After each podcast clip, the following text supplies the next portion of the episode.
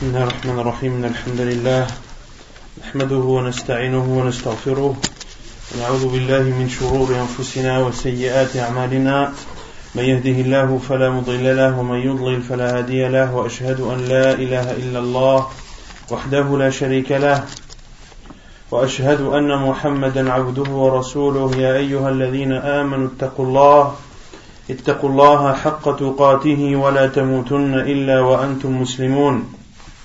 يا أيها الناس اتقوا ربكم الذي خلقكم من نفس واحدة وخلق منها زوجها وبث منهما رجالا كثيرا ونساء واتقوا الله الذي تساءلون به والأرحام إن الله كان عليكم رقيبا يا أيها الذين آمنوا اتقوا الله وقولوا قولا سديدا يصلح لكم أعمالكم ويغفر لكم ذنوبكم ومن يطع الله ورسوله فقد فاز فوزا عظيما أما بعد فإن خير الكلام كلام الله وخير الهدي هدي محمد صلى الله عليه وسلم وشر الأمور محدثاتها وكل محدثة بدعة وكل بدعة ضلالة وكل ضلالة في النار أما بعد Donc nous continuons l'explication du livre Al-Wajiz fi Fiqh Sunnati wal Kitab al-Aziz.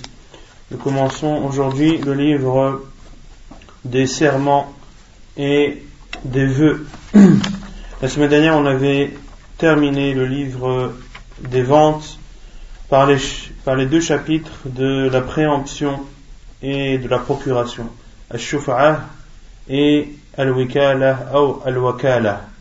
Concernant Al-Shufa'ah, que signifie Al-Shufa'ah en langue arabe et en islam? Surveiller. En langue arabe, ça veut dire quoi Al-Shufa'ah Non? Ça vient de chef. Non, ça vient de chef qui est Al-Witr, qui est le contraire de Al-Witr. Autrement dit, c'est le père, le contraire de l'impair. Et en islam, que signifie Ash-Shufa'ah Quelle est sa définition?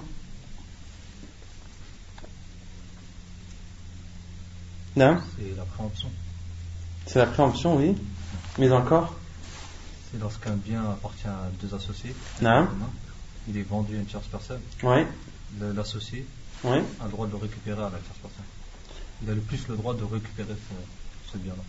Donc c'est la part d'un associé, de l'associé, qui a été transféré vers une tierce personne.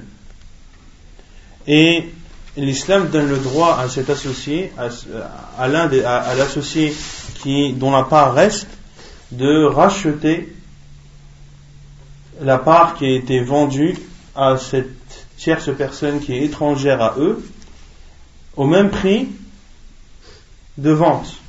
Au même prix de vente. Dans quoi est-ce que la préemption intervient? Est-ce qu'elle intervient dans tous les domaines?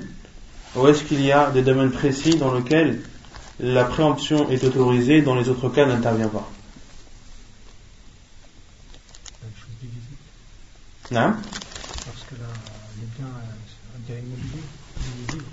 Non, lorsque quelque chose est indivisible, que la shufa'a intervient dans ce qui est indivisible.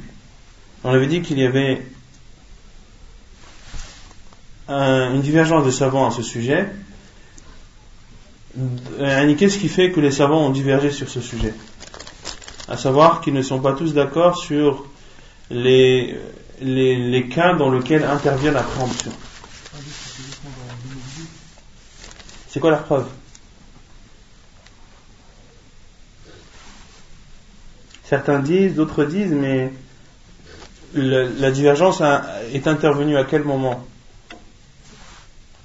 Ou sur quel hadith?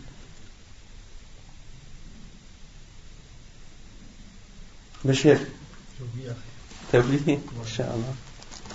On a vu le hadith de Jabir que le professeur sallam qada bi shuf'ati fi ma lam yuqsam que le professeur sallam a jugé et a donné euh, a rendu légitime la préemption dans tout ce qui ne se divise pas. Mais le professeur sallam a dit par la suite فإذا وقعت الحدود وبينت الطرق et le professeur sallam a dit, mais lorsque les limites sont déterminées et que les routes sont séparées leur point de préemption. Et c'est là où est intervenue la divergence des savants. Certains ont dit, le professeur sallam a dit qu'il avait jugé, et autrement dit qu'il avait jugé de façon favorable, la préemption dans tout ce qui était indivisible. Et ça, c'est ce que, euh, c'est ce qui est logique, que quelque chose que tu ne peux pas diviser avec ton associé, lorsqu'il vend une part, tu es celui qui la mérite le plus. Ou elle, doit être soumise à toi en priorité. Car c'est quelque chose qui ne peut pas se séparer, qui ne peut pas se, se diviser. Et les autres savants ont dit non. On dit le professeur a donné un détail, à savoir lorsque les limites sont déterminées et que les routes sont distinctes. Et les limites ne peuvent être déterminées et les routes distinctes que lorsque l'on parle de, de ce qui est statique. Autrement dit, d'immobilier, que ce soit une terre ou que ce soit un bâtiment ou une maison ou autre. Et les autres savants ont dit non, le professeur a dit là, a donné ici un exemple. Mais le jugement qu'il faut retenir de ce hadith, c'est la première parole du professeur à savoir qu'il a jugé la préemption favorable dans tout ce qui était indivisible. C'est là où la divergence est intervenue chez les savants. Et on avait vu que celui qui était associé avec quelqu'un sur une terre ou une maison ou un appartement ou une habitation qu'il devait présenter et soumettre sa part, s'il avait l'intention de la vendre, en priorité à qui À son associé. Et que si il vendait sa part sans l'avoir proposé à son associé, alors son associé aura le droit de préemption. Il aura le droit d'aller voir la troisième personne et de lui dire je te rachète la part et tu n'as pas le choix car c'est mon droit. Comme, l'a dit le professeur euh, que l'associé est celui qui a le plus le droit de, de, par sa proximité, de par sa proximité avec l'autre associé. Ensuite, on avait parlé de de la préemption du, du voisinage de la préemption du voisinage, qu'est-ce qu'on avait dit sur ce sujet Il y a une divergence des savants. Certains savants ont dit que le voisin a le droit de préemption absolu, quels que soient les cas, quelles que soient les situations. D'autres savants, qu'est-ce qu'ils ont dit? Qu'il n'a pas le droit du tout, c'est-à-dire qu'il n'a pas le droit de préemption, quel que soit la situation, quels que soient les cas. Et le troisième avis,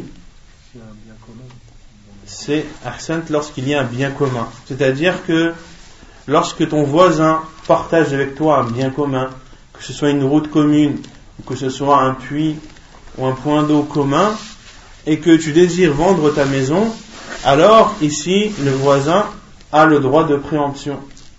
Car il partage quelque chose avec toi, et il est logique et normal que si tu désires vendre ta maison, tu dois d'abord lui suggérer à lui, et soit il l'achète au prix que tu auras décidé, ou soit alors il t'autorise à le vendre à autrui. Soit il t'autorise à le vendre à autrui. Et on avait vu que même si le voisin était absent, qu'est-ce qu'on doit faire? On doit attendre qu'il revienne que l'absence du voisin, lorsque tu désires vendre, n'est pas un, n'est pas un justificatif et de dire, bah, à partir du moment où il est absent, je me réserve le droit de vendre la maison sans lui suggérer. Non. comme l'a dit le professeur et il a donné la condition lorsque leur route est unique, c'est-à-dire lorsqu'ils partagent le même bien commun, à savoir ici la route. ensuite on a parlé de l'wakala, ou l'wikala, qui est non De wokal La procuration. Là, C'est le fait de faire une procuration ou de mandater quelqu'un. Et on avait dit que quelle est la définition de al-wikala en islam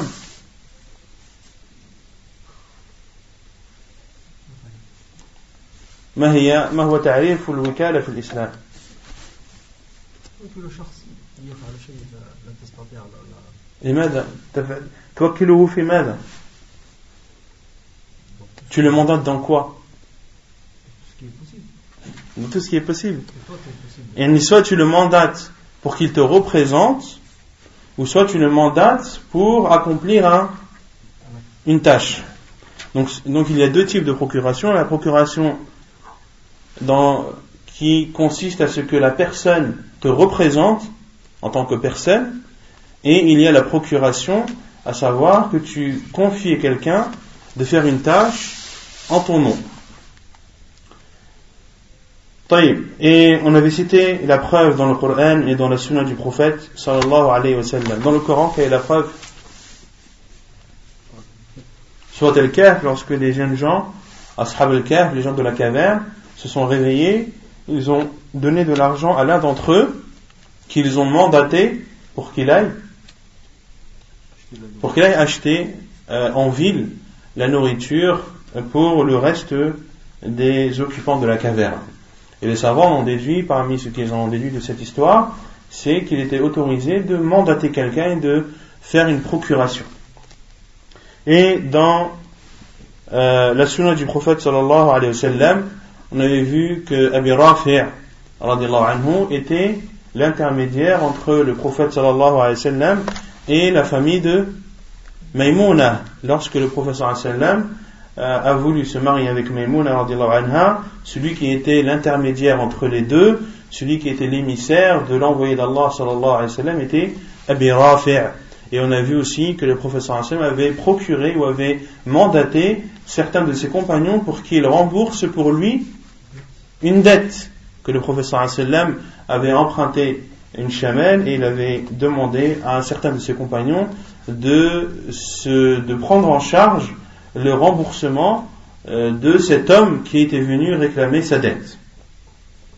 Et on avait vu également qu'il y avait l'unanimité des savants sur l'autorisation de mandater et de procurer. Et certains savants ont donné trois conditions à cela. Quelles sont-elles? Il doit être euh, fort physiquement, c'est-à-dire qu'il soit capable physiquement de faire ce, qu'on lui demande ou de faire ce dont on le mandate.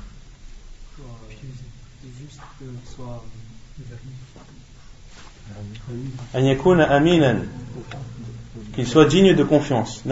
Qu'il soit digne de confiance, de ne pas mandater n'importe qui qui va faire quelque chose en ton nom ou qui va voir même te représenter. Donc il faut que tu choisisses une personne qui soit digne de confiance.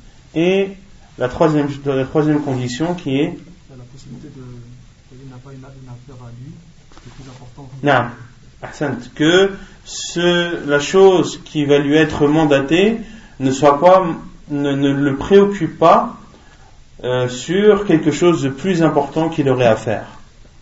Donc, il doit faire précéder les choses qui sont importantes pour lui avant d'accepter une quelconque procuration. Et on avait vu que tous les domaines ou toutes les transactions qu'il était autorisé de faire, il était également autorisé de procurer ou de mandater quelqu'un. Et on avait vu également que celui qui était mandaté n'était pas garant d'une quelconque perte ou d'un quelconque dégât, sauf s'il a manqué à une obligation, sauf s'il a manqué à une obligation.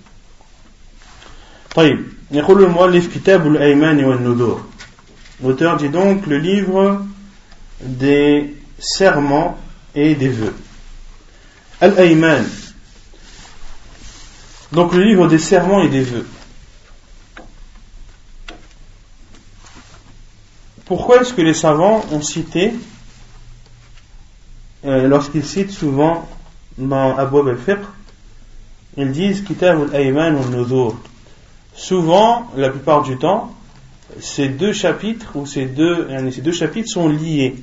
On dit le chapitre ou le livre des serments et des vœux, alors que le serment est une chose et le vœu en est une autre. Pourquoi les rassembler?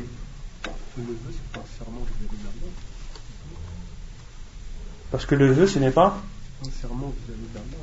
Le serment, c'est. Le serment en tant que serment, c'est avec les gens. Non, le vœu, ça peut être vis-à-vis d'Allah. Oui, c'est ça que je veux dire. Le vœu, c'est un serment vis-à-vis d'Allah. Et, et le serment C'est vis-à-vis de les gens. Tu prends Allah comme témoin, mais tu fais un serment. Ah, tu prends Allah comme témoin. Alors, les savants ils disent que les, les, deux sont cités souvent de pair. Pourquoi? Car euh, pour les deux, il y a des obligations. Cela lui impose de faire des choses. Celui qui a juré, eh bien cela lui impose de tenir son serment. De même que celui qui a fait un vœu, cela lui impose de, de respecter son vœu.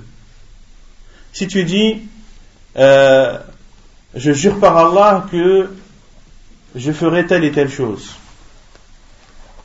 et tu ne la fais pas, Ici, tu es obligé de d'expier ton serment.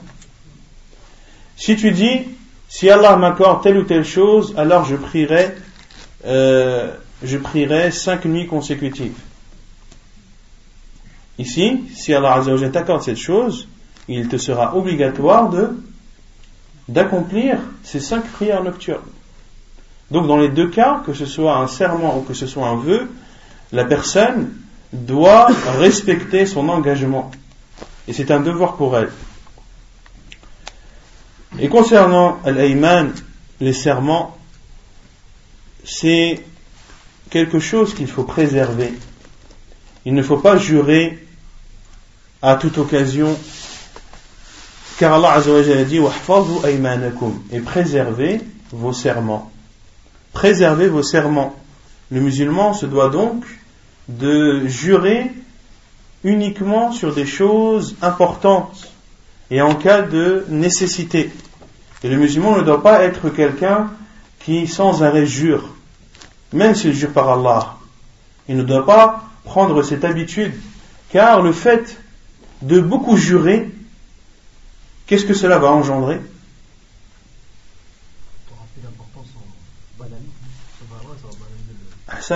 Tu vas banaliser la, la, chose sur laquelle tu jures. Au point que, à notre époque, les gens ont tellement juré sur la tête de leur mère que maintenant de jurer sur la tête de sa mère, c'est quelque chose de banal. La tête de ta mère, c'est, je sais pas, il a la valeur que ça a. le fait de beaucoup jurer fait en sorte que tu dénigres de, en quelque sorte euh, la chose sur laquelle tu jures. طيب يقول المؤلف الأيمان donc l'auteur dit الأيمان c'est-à-dire les serments تعريفها الأيمان بفتح الهمزة جمع يمين وأصل اليمين في اللغة اليد وأطلقت على الحلف لأنهم كانوا إذا تحالفوا أخذ كل كل كل بيمين صاحبه La définition, al-ayman, c'est le pluriel de yamin. Et la base de al-yamin en langue arabe signifie la main.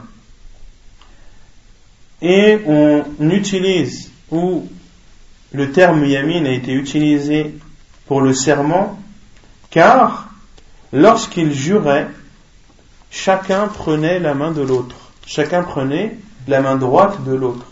Et beaucoup le font même à notre époque lorsque tu fais un serment euh, vis-à-vis de quelqu'un, tu lui serres la main. Les deux se serrent la main en guise de d'accord et de, de validation de, de ce serment.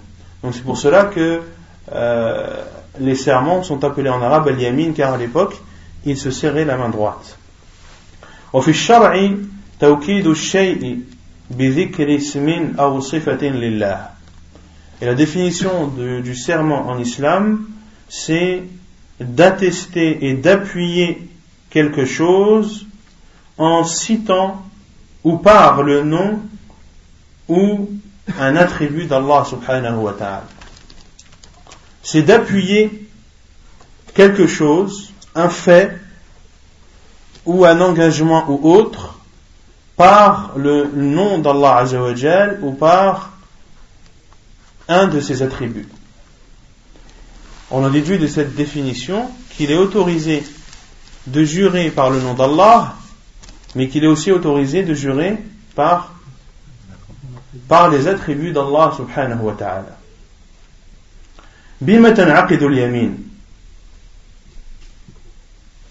Par quel acte le serment est-il contracté ولا تنعقد اليمين إلا بالله تعالى أو اسم من أسمائه أو صفة من صفاته Le serment ne peut être conclu que lorsque il est fait par Allah ou par un de ses noms ou par un de ses attributs. عن عبد الله بن عمر رضي الله عنهما أن رسول الله صلى الله عليه وسلم أدرك عمر بن الخطاب وهو يسير في ركب يحلف بأبيه فقال ألا إن الله ينهاكم أن تحلفوا بآبائكم من كان حالفا فليحلف بالله أو ليصمت حديث متفق عليه وعن أنس بن مالك رضي الله عنه قال قال النبي صلى الله عليه وسلم لا تزال جهنم تقول هل من مزيد؟ حتى يضع رب العزة فيها قدمه فتقول قط قط وعزتك ويزوي يزوي بعضها بعض بعضها إلى بعض. حديث متفق عليه. Donc ensuite l'auteur apporte deux hadiths du prophète sallallahu alayhi wa sallam qui nous prouvent ce qu'il a défini auparavant, à savoir qu'il est autorisé de jurer par Allah ou que l'on doit jurer par Allah ou par un de ses noms ou par un de ses attributs. Selon Abdullah ibn Umar anhuma, le prophète sallallahu alayhi wa sallam a rencontré Omar ibn al-Khattab anhu alors qu'il se déplaçait fi rakbin. Il se déplaçait fi rak. والركب قال أهل العلم أي ركبان الإبل. الركب ce sont ceux qui montent les chameaux. Autrement dit, le prophète sallallahu alayhi wa sallam est passé à proximité de Omar ibn al-Khattab anhu qui se déplaçait, autrement dit, qui était en voyage au sein, et il était au milieu de d'autres personnes qui elles aussi montaient leur chamelle. Et certains savants ont dit que Ar-Rakbo c'est un nombre de 10 ou plus. Que c'est au minimum 10 chameaux avec 10 hommes dessus ou plus. Yahlifu Il a entendu Omar ibn khattab jurer par son père.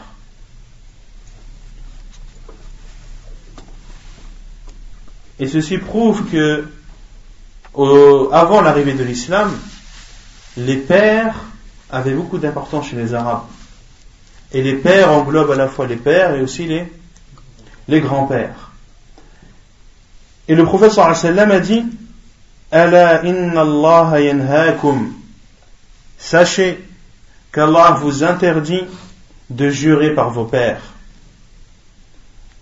Sachez qu'Allah vous interdit de jurer par vos pères. Et ici en arabe, le professeur sallam a appuyé deux fois en disant Allah inna. Allah, c'est un terme en arabe qui est utilisé pour attirer l'attention de ton interlocuteur. De lui dire sache, attention, vous devez savoir, inna Allah et inna en arabe Adat ou tawkid, c'est un pronom qui vient appuyer et attester. Donc ici, le professeur a utilisé deux moyens euh, d'attester ce qu'il va dire. Le premier, c'est d'attirer l'attention, et le deuxième, c'est d'utiliser un pronom euh, de- d'attestation. Sachez qu'Allah vous interdit de jurer par vos pères. Celui qui jure, qu'il jure par Allah, ou bien alors qu'il se taise. Dans ce hadith de Abdullah ibn Omar rapporté dans le Bukhari et Muslim, on en déduit tout d'abord la volonté du prophète sallallahu alayhi wa sallam à interdire le mal. Car il n'a pas hésité, lorsqu'il a entendu cette parole de, de Omar ibn Khattab, de, de la condamner. De la condamner et de montrer la vérité. Ensuite, on en déduit de ce hadith du prophète sallam que celui qui fait une erreur par ignorance, on ne doit pas le, le réprimander et on ne doit pas l'injurier ou lui manquer de respect. Car Omar ibn Khattab a juré par son père car c'était ce qui était connu chez lui. C'était un jugement qui pour lui était autorisé et n'avait pas eu la preuve du contraire. Et ainsi, lorsque tu as l'habitude de faire quelque chose, tu as le droit de faire cette chose jusqu'à ce que jusqu'à ce que son interdiction te parvienne. Et tant que tu n'as pas l'interdiction de celle-ci et que cette interdiction ne t'est pas parvenue, alors tu as le droit de faire ce qui est pour habitude pour toi.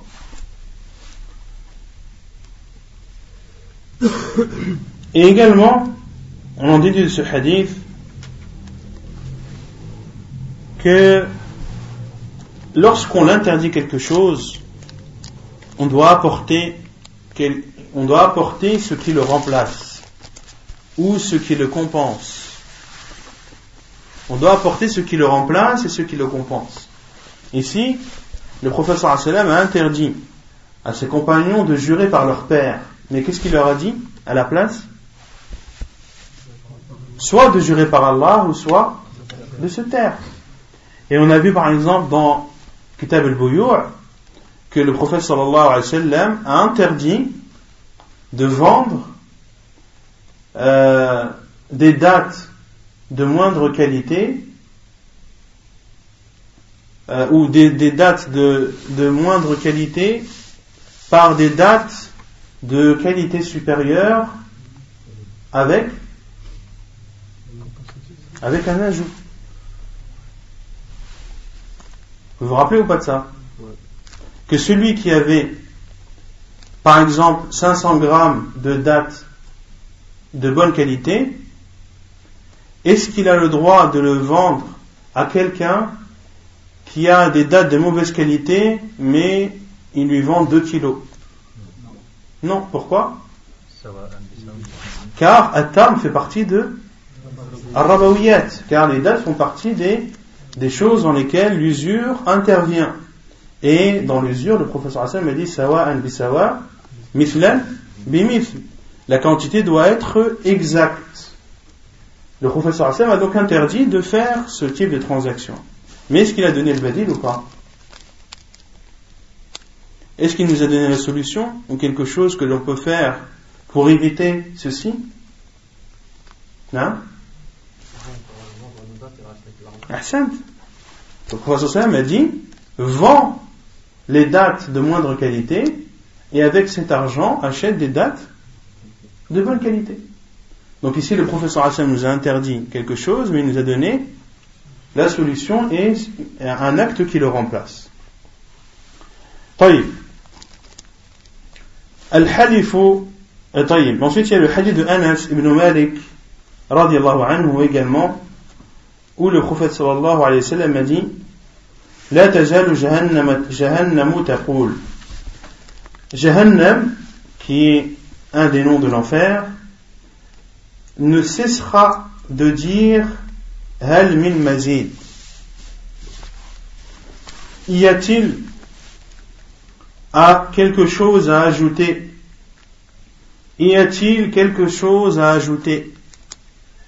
Autrement dit, l'enfer ne cessera de dire, et le professeur Hassan a dit, taqulu, que l'enfer dira. Autrement dit, l'enfer parlera. L'enfer parlera. Est-ce que l'enfer parlera réellement ou est-ce que c'est une métaphore? Hein? Ça va parler. Quelle est la preuve?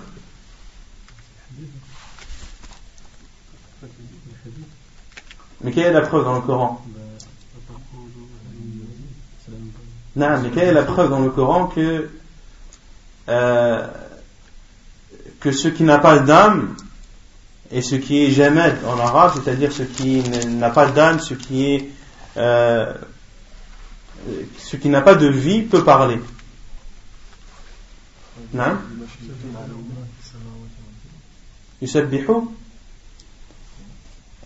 euh, Non, c'est pas une preuve ça. Pourquoi? Allah Azza dit quoi après? C'est-à-dire que, effectivement, tout ce qu'il y a dans les cieux et la terre glorifie Allah Azzawajal, mais chacun glorifie à sa manière. Et Allah Azzawajal dit, mais vous ne comprenez pas, vous ne comprenez pas leur façon de glorifier. Mais chaque créature, qu'elle soit dans les cieux ou dans la terre, glorifie Allah subhanahu wa ta'ala, chacun, chacune, selon euh, sa façon. Mais quelle est la preuve que quelque chose qui n'a pas de vie parle?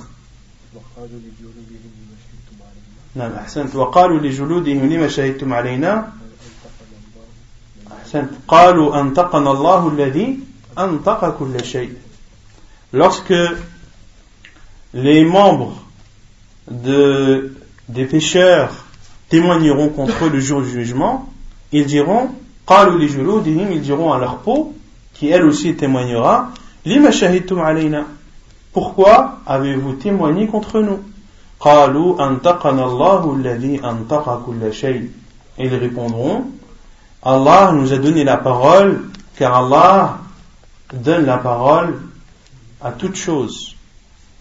أنطقنا الله الذي أنطق كل شيء Allah nous a donné la parole comme il a donné la parole à toute chose. Donc cela n'est pas euh, difficile pour Allah Azzawajal de faire parler l'ensemble de ses créatures, qu'elles soient vivantes ou non. Donc l'enfer dira y a-t-il de quoi ajouter Y a-t-il de quoi ajouter Pourquoi est-ce que l'enfer dit ceci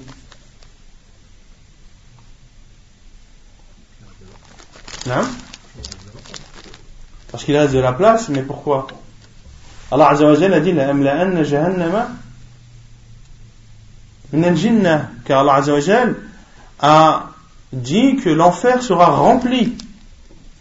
Et l'enfer, tant qu'il ne sera, il ne sera pas rempli, il se plaindra. Il se plaindra de ne pas être plein.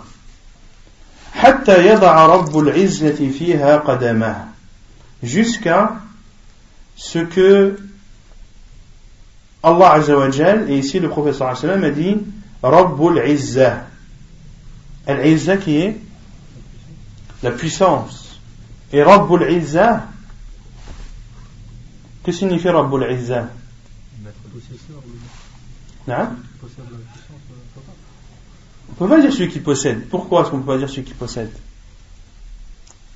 Parce que Al-Izza, c'est un attribut d'Allah Azzawajal qui, est, qui découle de quel nom? Al-Aziz. Donc du nom Al-Aziz, qui est un des noms d'Allah Azzawajal, à savoir le Tout-Puissant, découle l'attribut de, de la puissance. Donc on ne peut pas dire le Seigneur de la puissance, puisque la puissance n'est pas une créature, car elle, elle est un attribut d'Allah subhanahu wa ta'ala. Donc ici, Rabb, bima'na sahib, c'est-à-dire celui qui est doté de la puissance, à savoir Allah subhanahu wa ta'ala jusqu'à ce que celui qui est doté de la puissance, à savoir Allah Azzawajal,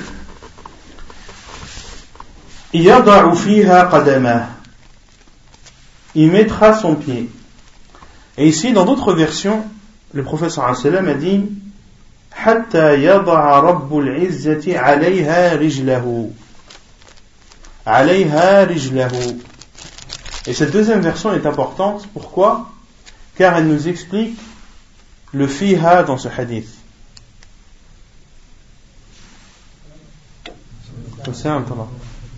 Vous avez compris ou pas? Fiha. On avait vu qu'il y avait combien de sens dans Fiha.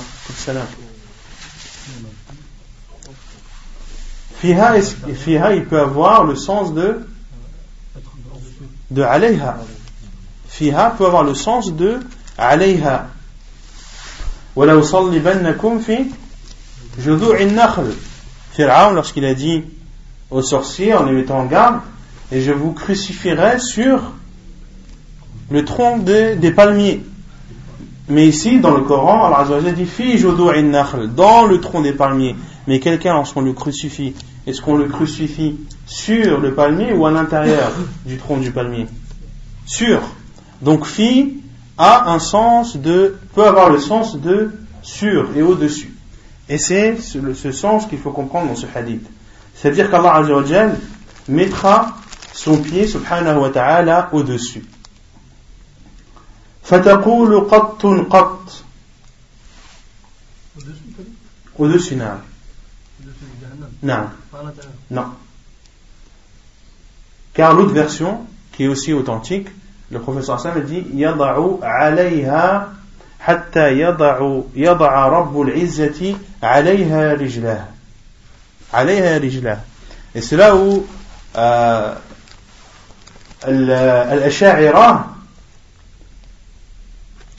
qui nie beaucoup d'attributs d'Allah subhanahu wa ta'ala, en atteste ou en accepte quelques-uns, mais en renie d'autres, et il renie sifatul qadam wa sifatul rejim. Il renie l'attribut du pied à Allah subhanahu wa ta'ala. Qu'est-ce qu'ils disent pour appuyer leur, leur, leur avis? Ils disent Hatta yada'a Rabbul izzati alayha, alayha rijlahu. Ils disent rijl. Il ne faut pas le comprendre dans le sens de de qadam, de pied, mais il faut le comprendre dans le sens de jama'a. Il faut le comprendre dans le sens de groupe. Pourquoi? Car ils disent, parmi les sens de rijl, Parmi les sens de rijl, il y a le groupe. Et effectivement, parmi les sens de rijl, il y a le groupe. Et ceci est rapporté dans un hadith de Bukhari, lorsque le prophète sallallahu alayhi wa sallam a parlé de Ayyub alayhi salam, euh, le hadith d'Abu Hurairah, afwan, euh, où le prophète sallallahu alayhi wa sallam a dit بينما أيوب يغتسل عريانا alors que Ayoub se lavait en étant tout nu. Et Al-Bukhari, rahimahullah, a apporté ce hadith dans Bab At-Tahara, pour prouver qu'il est autorisé de, de, prendre sa douche nue. Et le professeur sallam a pris sa douche nue en, compagnie de Aïcha anha et il lui donnait de l'eau et elle, elle aussi lui donnait de l'eau. Et le professeur sallam a dit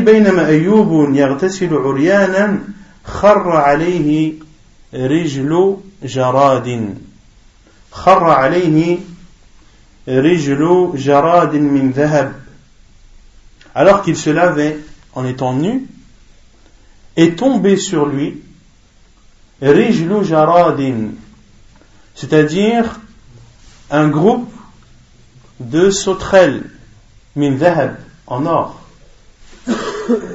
Des sauterelles en or qui tombent du ciel. Et le professeur Hassan a dit Faja'ala yahfi fi thawbih. Et Ayyub alayhi salam, qu'est-ce qu'il a fait Lorsqu'il a vu ces criquets et ces sauterelles en or tomber sur lui, il les a pris et les a mis dans, dans, dans la poche de ses vêtements. فناداه ربه فناداه ربه et Allah Azza wa Jal l'a appelé et lui a dit ألم أكن أغنيك عما ترى ne t'ai-je pas donné ce qui te suffit à ce que tu vois? Et Ayyub a dit Bala Rabbi, bien sûr, ô Seigneur, lakin la rinali an barakatik. Mais je ne peux pas me passer de ta bénédiction. Autrement dit, effectivement, ô Allah, ce que tu m'as donné me permet de, de ne pas avoir besoin de ce qui m'est tombé dessus mais d'un autre côté je ne peux pas me passer de, des bénédictions que tu m'accordes. Et ici, dans ce hadith, le professeur sallam a dit est tombé sur lui un groupe de sauterelles. Donc rijl ici a le terme, a le sens de de groupe. Et la sha'ira on dit dans ce hadith, le hadith de Anas, lorsqu'Allah mettra un groupe, c'est-à-dire un groupe de personnes, jusqu'au point où Allah mettra un groupe de personnes, autrement dit, qui étaient destinées à l'enfer. C'est-à-dire que l'enfer va se plaindre jusqu'à ce qu'Allah va, va y mettre. Qu'est-ce qu'il va y mettre? Un groupe de personnes qui était destiné à l'enfer. Qu'est-ce que vous répondez à la Sha'ira Qadam. Il y a le hadith qui dit Qadam. Ils disent Qadam, ça vient de Qudum. Qadam, ça vient de Qudum. Et Qudum, c'est-à-dire que Allah Azzawajal va présenter. Ce sont des personnes qu'Allah Azzawajal présentera à l'enfer.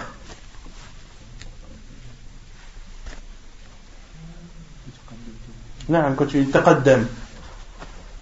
Qaddam min taqaddam. Yani quand tu présentes quelqu'un et que tu l'avances. Et qudum, ils disent que c'est le pluriel de, de qadam, c'est-à-dire de, des personnes que tu vas présenter et que tu vas mettre devant l'enfer. Qu'est-ce que vous leur répondez? Il y a, il y a un verset. Oui bah, C'est un délit comme quoi la, non. Non, mais je parle de ce hadith-là. Bah, Non, le, le, verset parle de ça, le hadith il parle de, de Rij. Le damir. Non Non il y a ça. Le fait qu'Allah Azzawajal dit son pied. Et si on dit Rijlo, que Rijl ici signifie un groupe de personnes qui étaient destinées en enfer, sachant que la règle est que Allah subhanahu wa ta'ala, lorsqu'il euh, lit quelque chose à lui, c'est pour montrer son importance. ومن أظلم ممن منع Masajid Allah. Et quel, qu'y a-t-il de plus offensant que d'interdire l'adoration d'Allah dans les mosquées d'Allah? Et Allah a dit les mosquées d'Allah pour montrer l'importance des, des mosquées. Et toute chose qui est attribuée à Allah Azzawajal, c'est pour montrer l'importance de cette chose et sa valeur auprès d'Allah Azzawajal. Si on dit maintenant Rijlo, signifie le groupe d'Allah qui est destiné en enfer. Est-ce qu'Allah aurait attribué des personnes destinées en enfer à son nom? Non. Car c'est des personnes qui étaient, qui étaient mauvaises, donc qui ne méritent pas qu'on les attribue à Allah subhanahu wa ta'ala. Donc déjà ceci répond. Mais il y a aussi l'autre réponse que l'on peut dire, c'est, le professeur Sam a dit, ala yada'u rabbul izzati euh, c'est-à-dire au-dessus de l'enfer. Et si on dit rijlahu et on parle en disant que c'est des personnes, les personnes ne seront pas ne seront pas jetées en enfer, mais au-dessus de l'enfer. Or, les personnes, pour être jetées, il faut qu'elles soient à l'intérieur de l'enfer. Donc, ce sont les deux réponses qui peuvent être données à la sha'ira, qui, comme vous le voyez, sont prêts à utiliser tous les moyens, même les plus les plus compliqués, les plus subtils pour arriver à leur but. Et ainsi s'égarent les gens de l'innovation. Pourquoi? Car ils croient une chose et ensuite recherchent la preuve. Ils ont quelque chose, ils ont une croyance qu'ils considèrent vraie et ils vont rechercher dans le Coran et dans le Sunna tout ce qui pourrait justifier leur, leur doctrine. Or, le musulman ne doit pas raisonner comme ça. Il doit d'abord avoir la preuve et ensuite, et ensuite, croire. Baser sa croyance sur cette preuve. Et la croyance, qui dit croyance, dit quelque chose auquel tu crois fermement. Une chose dans laquelle tu n'as aucun doute. Dans laquelle tu n'as euh, aucune hésitation. Or, pour être persuadé d'une chose, il faut que la base soit solide. Et pour croire à quelque chose fermement, il faut que euh, la preuve qui t'a permis de croire en cette chose soit solide et indétrônable. Fataqulu, et l'enfer dira qattun qattun. Que signifie qattun qatt Hasbi hasbi. Ça suffit, ça suffit. Wa izzatik.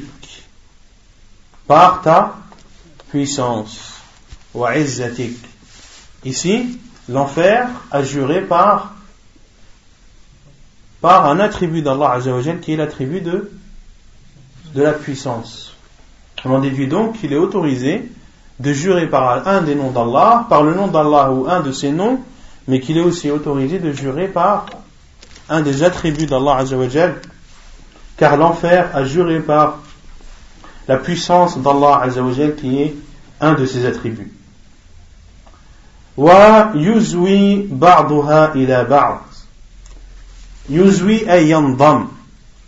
Et à ce moment, l'enfer se contractera Se contractera, d'une part et d'autre, et sera ainsi rassasié. Hadith authentique rapporté par Al-Bukhari et Muslim. طيب يقول المؤلف الحلف بغير الله شرك puis l'auteur dit de jurer par autre qu'Allah et de l'associanisme عن ابن عمر رضي الله عنهما قال سمعت رسول الله صلى الله عليه وسلم يقول من حلف بغير الله فقد كفر أو أشرك رواه الترمذي وهو حديث صحيح Selon Ibn Umar radiallahu anhuma, il dit J'ai entendu le prophète sallallahu alayhi wa sallam dire Celui qui jure par autre qu'Allah, il a leur mécru ou a associé. Hadith authentique rapporté par At-Tirmidhi dans ses sunan. Donc ici le wa sallam a dit Man halafa celui qui jure par autre qu'Allah. Ici, autre qu'Allah, qu'est-ce que ça, qu'est-ce que ça englobe?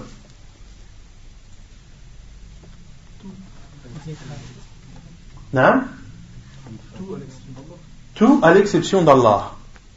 Toute créature, que ce soit un être humain, un djinn, que ce soit un objet, qu'il soit vivant ou non, qu'il ait une âme ou non, tout en dehors d'Allah Il est interdit de jurer par autre qu'Allah. Et autre englobe toutes les choses en dehors d'Allah subhanahu wa ta'ala. Cela englobe la Kaaba, cela englobe le prophète sallallahu alayhi wa sallam. Il est interdit de jurer par, par le prophète sallallahu alayhi wa, alayhi wa sallam. Il est interdit de jurer par les anges, interdit de jurer par les saints, etc., etc. Il est interdit de jurer par autre qu'Allah. Et ici, le terme Allah qu'est-ce que l'on doit comprendre? Est-ce qu'on doit comprendre le nom d'Allah ou Allah lui-même? Allah lui-même, c'est-à-dire lui et ses attributs. C'est-à-dire Allah lui-même, c'est-à-dire lui et ses attributs. Car certains peuvent comprendre ne jurer que celui qui jure qui, ou celui qui a juré par autre qu'Allah. C'est-à-dire celui qui a juré par autre que le nom d'Allah. Mais ce n'est pas ça qu'il faut comprendre. C'est-à-dire, il, faut, il, faut, il, est interdit de jurer par autre qu'Allah, c'est-à-dire Allah en tant que divinité qui a des noms et, des attributs. Autrement dit, tu as le droit de dire Wallahi, de jurer par le nom d'Allah, de jurer par tout autre nom d'Allah subhanahu wa ta'ala, car Allah est la base des noms d'Allah azza wa jal. Allah est la base des noms d'Allah subhanahu wa ta'ala. Pour cela que dans le Coran, euh, vous verrez que tous les autres noms d'Allah azza wa jal sont cités après, sauf dans un verset. وكان الله عزيزا حكيما وكان الله سميعا بصيرا وكان الله عليما حكيما et Allah est savant et connaisseur. Et Allah est savant et sage. Allah Azzawajal commence par dire son nom de base qui est Allah, dont personne n'a le droit d'être doté. Puis il cite les autres noms qui viennent après. Sauf dans un verset où les savants ont donné une explication que je n'ai pas en tête. Euh, ila sirat al-aziz al-hamid, Allah illadhi lahu ما في السماوات والأرض Al-Aziz al-Hamidi Allah. C'est uniquement dans ce verset où le nom d'Allah a été cité après Al-Aziz al-Hamid. Il y a une explication, je vous l'apporterai la semaine prochaine, Inch'Allah, car je ne l'ai plus en tête. Faqad kafara ou ashrak, il a alors mécru ou a associé. Ici, c'est un doute de, du rapporteur du hadith. Le rapporteur du hadith a douté sur le terme qu'a employé le prophète sallallahu alayhi wa sallam, à savoir, soit il a dit à mécru, ou soit il a dit à associé. Qu'est-ce qu'il faut comprendre de cette mécréance et de cet associanisme? Est-ce que c'est le grand ou est-ce que c'est le petit? Non Tout dépend de Tout dépend de la personne. C'est-à-dire tout dépend.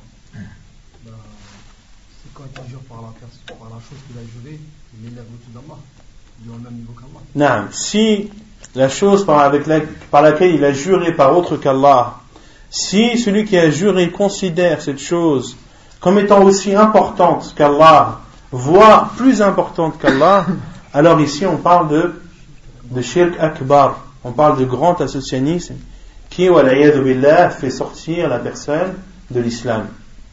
Mais si la personne a juré par autre qu'Allah, tout en dénigrant cette chose, et en ne la comparant pas avec Allah subhanahu wa ta'ala, alors là on parle de shirkun asghar, on parle de petit associationnisme qui ne sort pas de l'islam.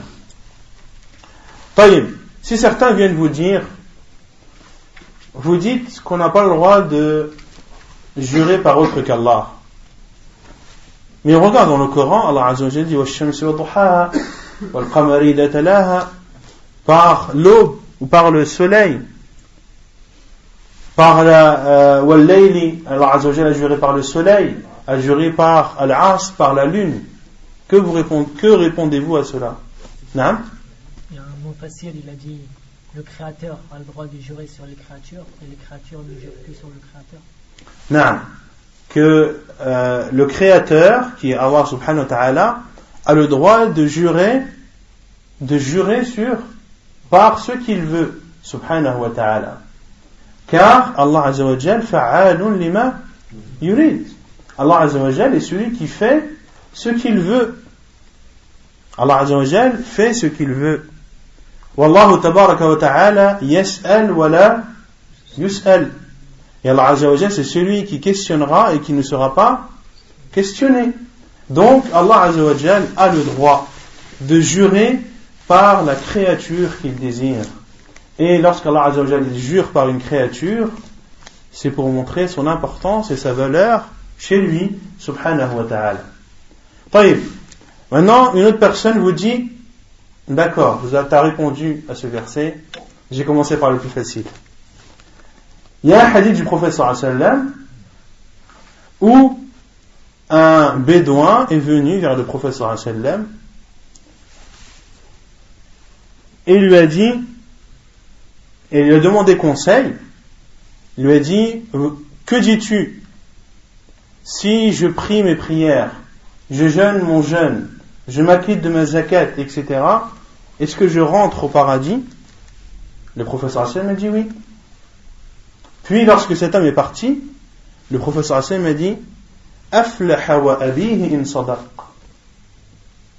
il connaîtra la réussite par son père s'il dit vrai. Autrement dit, cet homme, si il met en pratique les engagements qu'il a pris, alors il connaîtra la félicité, à savoir il entrera au paradis. Et dans le hadith, il est dit que l'homme a juré et que l'homme connaîtra la félicité par son père. Ici, dans ce hadith, est-ce que le professeur Hassan a juré par autre qu'Allah Oui ou non Il a dit wa abi. C'est pas un jeu. Non C'est pas un serment. Si, c'est un serment.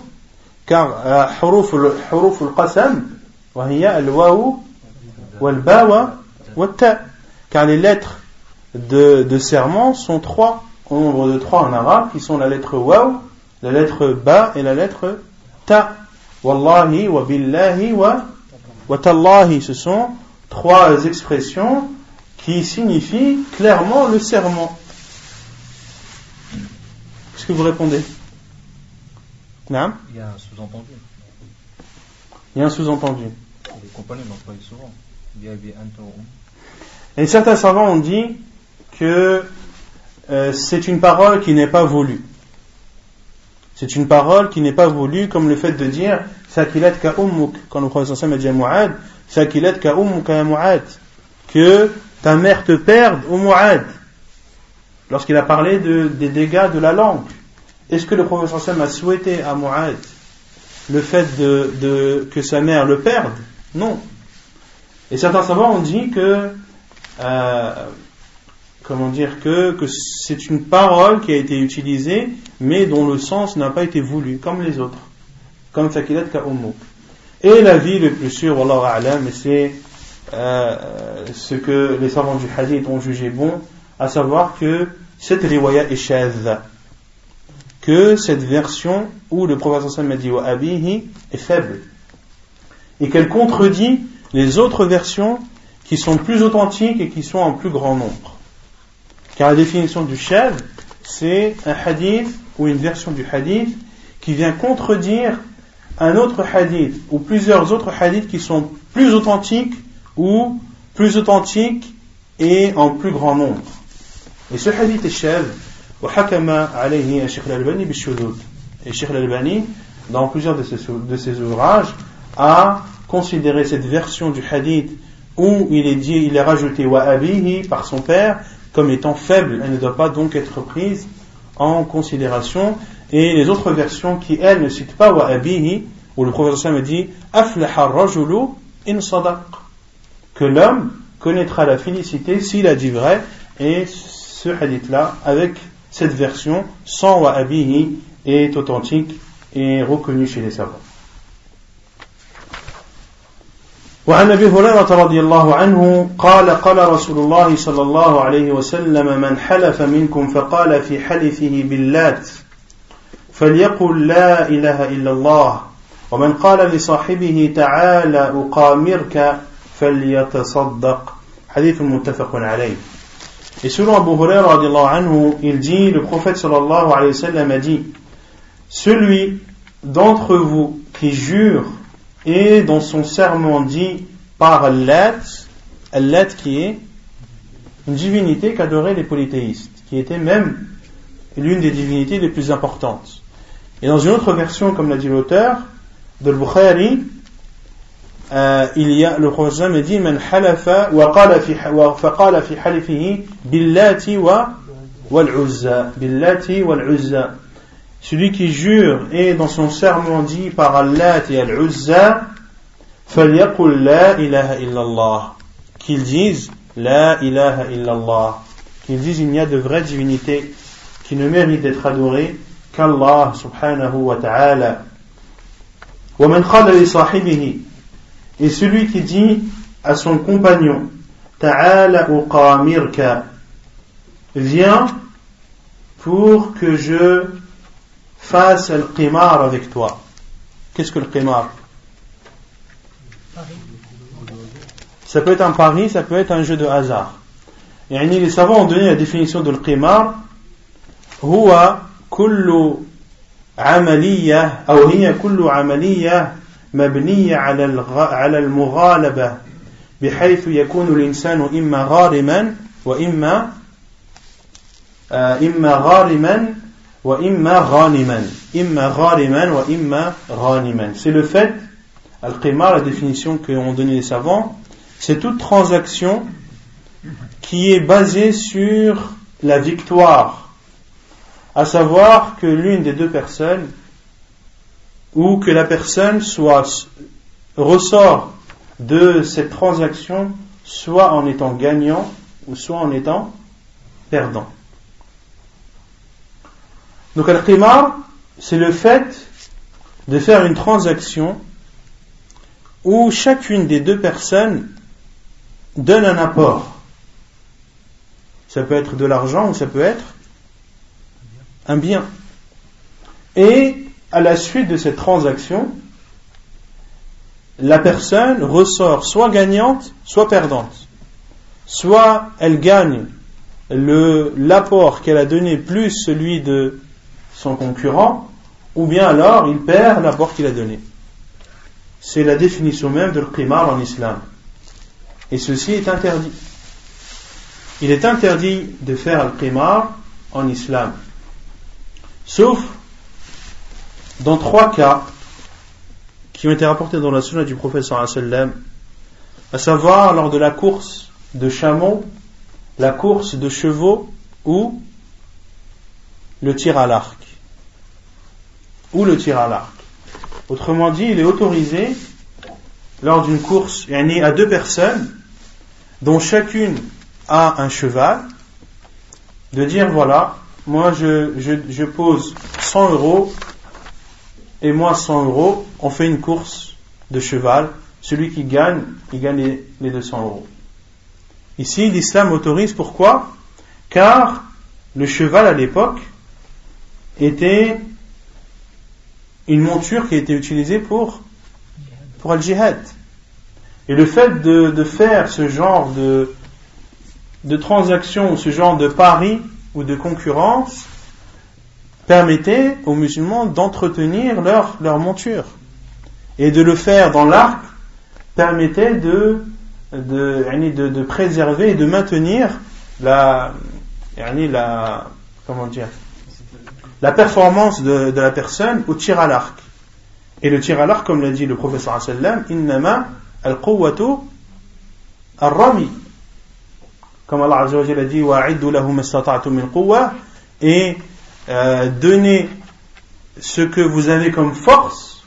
Le professeur sallam a dit, ala inna al-quwwata al-rami, ala inna al-quwwata al-rami, ala inna al-quwwata al-rami. La force c'est le tir à l'arc, la force c'est le tir à l'arc, la force c'est le tir à l'arc. Et les savants ont dit ceci était à l'époque du professeur sallam des moyens qui étaient utilisés pour le jihad. Et certains savants ont dit que les moyens à notre époque qui peuvent être utilisés pour le jihad, il est aussi autorisé de faire al-qimar dessus. Comme par exemple les, euh, voitures euh, qui sont utilisées dans le combat, ça peut être des chars, des courses de chars, ou ça peut être des, des courses d'avions, par exemple les avions de chasse, qui sont des, des, moyens qui sont utilisés lors de la guerre, ou euh, le fait de tirer, de tirer au fusil ou de tirer, de à la mitraillette ou autre, il est autorisé à deux musulmans de, euh, par exemple, euh, poser une somme d'argent et celui qui vise le plus de fois la cible à telle ou telle distance eh bien, il est euh, celui qui emportera la, la, cagnotte. Ceci est autorisé. Et Cheikh al-Islam rahimahullah est même parti plus loin en disant que que la flèche, il y a la flèche physique, c'est-à-dire la flèche de l'arc, mais il y a aussi les flèches de la science. Et Cheikh al-Islam rahimahullah considérait al-ilm comme al jihad, comme un jihad il considérait la science comme étant un jihad, et c'est le jihad de la plume et de la langue. Le jihad de la plume et de la langue, à savoir de d'élever la religion d'Allah subhanahu wa ta'ala à travers les ouvrages et à travers les exhortations. Ceci est considéré chez les savants comme un jihad et qu'il est autorisé par exemple à euh, deux étudiants en sciences qui sont en désaccord sur un sujet, sur une mas'ala, de dire par exemple, pour toi c'est ça, pour moi c'est ça, on parie combien? On parie combien? On parie 100 euh, euros? D'accord. Celui qui a raison, il, les prend. il est autorisé également de le faire dans Fibab al-Ilm, et c'est l'avis de Cheikh al-Islam et c'est également l'avis qu'a suivi euh, Cheikh ibn Uthaymin rahimahullah ta'ala. Concernant les, les, les, les, prix ou les jeux qui sont, qui sont de plus en plus répandus à notre époque, quel est le, jugement de l'islam dessus? Non les jeux d'hasard. Qu'est-ce qu'un jeu d'hasard? De loto. Le loto, effectivement, c'est interdit. Pourquoi? Non إنما الخمر والميسر والأنصاب الله عز وجل dit إنما الخمر والميسر l'alcool, le vin et le maysir. Le maysir, ce sont les jeux d'hasard. Et, euh, Abdullah ibn Abbas a dit que al-maysir huwa al-qimar. Al-maysir huwa al-qimar. Wa huwa bi ijma' al-ulama. Et ceci à l'unanimité des savants. Al-maysir signifie al-qimar, signifie les jeux d'hasard. Donc, tous les jeux d'hasard, que ce soit les jeux d'argent ou autres, sont interdits en islam. Le fait d'acheter un coupon à 10 euros et de choisir une combinaison de numéros, et ensuite, soit tu es perdant, soit tu es, tu es gagnant. Ici, ceci est interdit en islam. Ceci est interdit en islam, car Allah a légiféré cette religion pour le bien de l'humanité et lorsque vous voyez ces personnes qui sont victimes de ces jeux de hasard, qui, même en étant ruinées, s'endettent pour aller acheter des, tickets pour rejouer et s'endetter encore plus. Pourquoi? Car ils sont toujours motivés par l'espérance de pouvoir gagner ce gros lot qui va permettre de, au minimum, rembourser leurs dettes. Donc au final, il a, il a rien gagné. Tout ceci tout ce temps perdu euh, dans des choses inutiles qui ont amené plusieurs personnes à se suicider ou à divorcer de leur famille, à ne plus pouvoir payer la facture euh, ou le loyer ou les factures d'électricité ou autre. Pourquoi? Car ils dépensent tout son, tout son argent dans, dans, ce, dans ce jeu du diable qu'Allah a interdit euh, à l'humanité et aux musulmans en particulier. Non. Et donc, alors c'est interdit ou pas? C'est interdit, non Oui.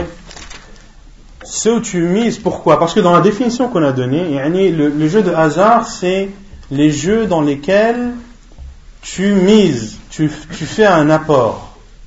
Si par exemple c'est un jeu gratuit, où tu remplis un bout de papier avec ton nom, ton prénom, ton adresse, etc., que tu mets dans une urne, et ensuite un tirage au sort, et on procède à un tirage au sort, et si ton nom est tiré au sort, dans ce cas tu viens le gros lot. Ici, est-ce que c'est du qimar Non, c'est pas du qimar car tu n'as pas à fait d'apport. Et dans la définition qu'on a dit, c'est le fait de faire une transaction qui, dont il y aura un vainqueur donc ici, si on, suit chronologiquement la définition, c'est une transaction où il y a un vainqueur, effectivement, mais dont la personne ressort soit perdant ou soit gagnant.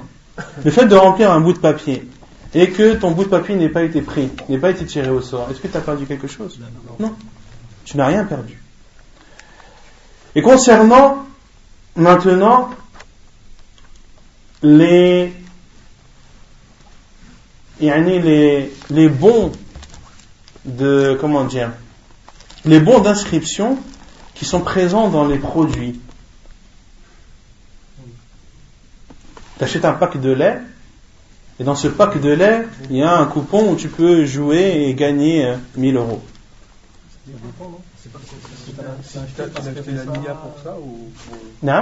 Que la tu l'as acheté parce qu'il y le coupon Ou euh, que tu avais l'habitude d'acheter ce produit-là. Non, si tu avais l'habitude de l'acheter, dans ce cas, c'est autorisé. Si c'est quelque chose dont tu n'as pas besoin et que tu achètes ce produit uniquement pour, pour avoir le, bon de, de participation et voir de jeter ce produit que tu as acheté, en ce cas, cela est interdit. Car tu ressors en étant perdant. Car tu ressors en étant perdant. Et vis-à-vis des organisateurs qui organisent ce type de jeu, il leur est interdit de faire une chose. Quelle est-elle? Non Bon, ça c'est la triche, c'est connu. Non peu. Non, effectivement, il, pré- il y, a, il y a le prix qui a gagné, c'est 2000 euros. Les 1000 euros, ils sont là. De stimuler la vente à travers un jeu comme ça. De ramasser euh, Pas de stimuler la vente. Comment? C'est sans obligation d'achat. C'est toujours sans obligation d'achat. Mais il y a, il y a, il y a une, euh, y a une subtilité. La subtilité, c'est à condition que ces personnes n'augmentent pas les prix. Parce que si le produit est vendu à 1 euro et que comme par hasard, au moment où il y a le grand prix, le, le produit se vend à 1 euro 20 ou 1 euro 25, et ni ce qu'ils vont proposer comme étant soi-disant un cadeau, est-ce qu'en vérité c'est un cadeau? Non. C'est ce qu'ont payé les personnes. D'accord? Donc, pour ceux qui organisent ce genre de, de prix, il faut faire attention à ce que effectivement ce soit un cadeau. Et de ne pas faire croire aux gens que c'est un cadeau alors que c'en est pas un. Alors que c'en est pas un. Les tournois de foot, où il y a une participation, est-ce qu'on a le droit ou pas? Les tournois de foot, où la participation c'est 10 euros par personne, et à la fin, l'équipe qui a gagné, elle a des livres, des ci, des. A juste ou pas? Parce que là, En fait, les pas 10 euros, c'est pas c'est pour le pas prix, une somme, c'est là, pour quand le- on trouve ça. Comment? Elle va pas retrouver tous les 10 euros de tous les candidats. Il y a 10 équipes. La condition pour participer au tournoi de foot, c'est de payer 10 euros par personne. À la fin, l'équipe qui a gagné gagne des livres, des, de l'argent, des coupes, etc., etc. Non, on n'a pas le droit, je crois. Hein? Les 10 euros peuvent servir aussi à l'encadrement, les arbitres. On achète des- des- Ils jouent pas pour gagner l'argent. Des livres et. Et si on, si on- si on regarde La définition. c'est une transaction? Est-ce que, est-ce que au bout de cette transaction, il y a un vainqueur ou pas? Oui, il y a un vainqueur. Est-ce que la personne qui participe, est-ce qu'elle ressort soit perdante, soit gagnante? Oui. Oui, elle ressort soit gagnante, soit perdante. Donc, il n'est pas autorisé de donner de participation à un tournoi. Soit le tournoi est gratuit, soit le tournoi est gratuit. Dans ce cas, tu rentres et soit tu es gagnant, soit soit quoi? Soit, alhamdoulilah, tu t'es dépensé, tu as bien joué, etc. Tu as marqué des buts, mais tu pas perdant. Non Ouais, Inch'Allah. Non, monsieur. C'est la participation, elle est pour genre euh, petit déjeuner, sandwich, pas de Sans compter la, la- tout ce qui est euh, les livres, tout ça. Si les 10 euros font partie de. Non, dans ce cas, dans ce cas, ça doit être bien défini comme étant que la somme qui va être payée, c'est pour manger. C'est pas pour participer. Il faut bien que ce soit défini et clair. Que l'argent qui est donné, c'est pas pour gagner un prix, c'est pas euh, une condition de participation, mais c'est uniquement pour pour pouvoir euh, se rendre au stand et manger sans, sans devoir euh, sortir l'argent. D'accord? Donc je disais quoi? Naam, ici dans ce cas, il y a un seul cas que les savants autorisent, c'est si les cadeaux sont donnés par une tierce personne. Autrement dit, qu'il y a un tournoi de foot, il y a un vainqueur, et parmi les spectateurs, il y en a un qui décide de donner 50 euros à chacun des joueurs. Ici, c'est autorisé. Pourquoi? Car la récompense est venue d'une source extérieure. Et les savants disent, mais il faut faire attention à ce genre de situation, qu'elle ne crée pas de zizanie et de jalousie. Que par exemple les, demi-finalistes ou les finalistes, eux aussi, ils sont pris de jalousie à savoir pourquoi est-ce que eux, eux, il leur a donné 50 euros et ils ne nous donnent pas la moitié. Et si, si on commence à rentrer dans des, dans des histoires et des problèmes comme, comme, comme ceci, le mieux est de s'abstenir.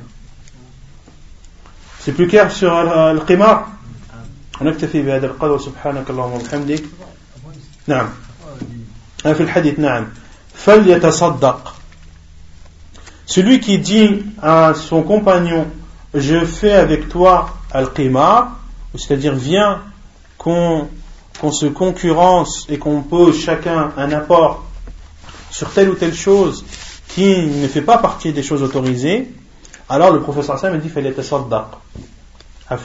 alors qu'il donne en aumône. C'est-à-dire qu'il donne en aumône euh, qu'il donne aumône une aumône qui va faire en sorte que ce péché lui soit pardonné. Car ici, est-ce qu'il a fait le qimar? Non, mais il l'a dit. Il l'a dit par sa langue, avec sa bouche. Donc il a dit quelque chose de mal. Il a proposé à son frère de faire un péché, ce qui est un mal en soi. Si c'était resté à l'intérieur de lui qu'il ne l'aurait pas prononcé, là ce ne serait pas considéré comme, un péché.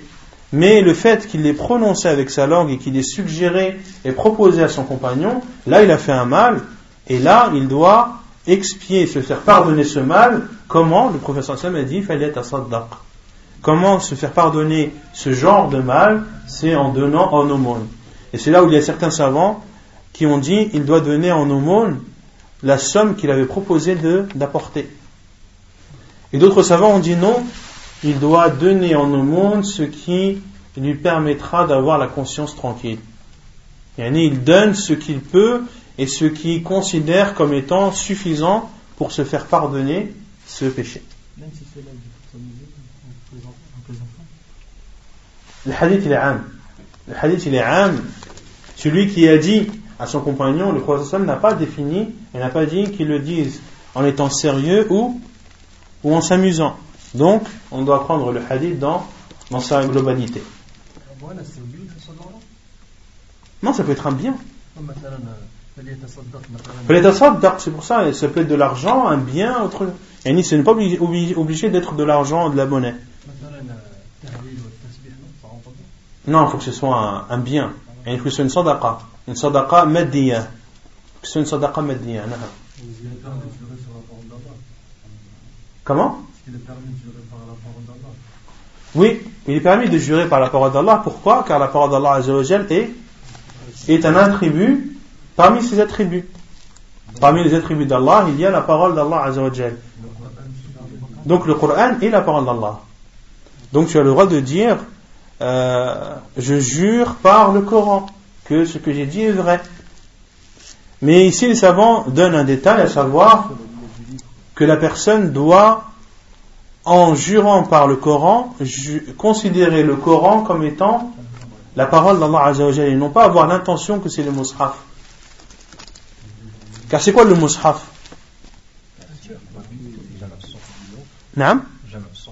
C'est jam'u suhuf mais les savants ont dit que Al-Mushaf, en parlant du Coran, c'est ce qu'il y a entre les deux couvertures. Si tu jures par le Coran en ayant l'intention que c'est le livre avec ses pages et ses feuilles, là, le livre avec ses pages et ses feuilles, c'est une créature. Tu n'as pas le droit de jurer par autre qu'Allah. Tu n'as pas le droit de jurer par autre que le nom ou les noms d'Allah ou par autre que les attributs, les attributs d'Allah Azzawajal. Donc il faut bien faire attention, lorsque tu jures par le Coran, de bien jurer par le Coran, c'est-à-dire Kalamullah, c'est-à-dire la parole d'Allah qui est euh, le Coran et non pas avoir l'intention de jurer par le mushaf. Ou je jure par le mushaf. Là, non. Quand tu jures par le Coran, c'est l'attribut d'Allah Azzawajal qui est sa parole, subhanahu wa ta'ala.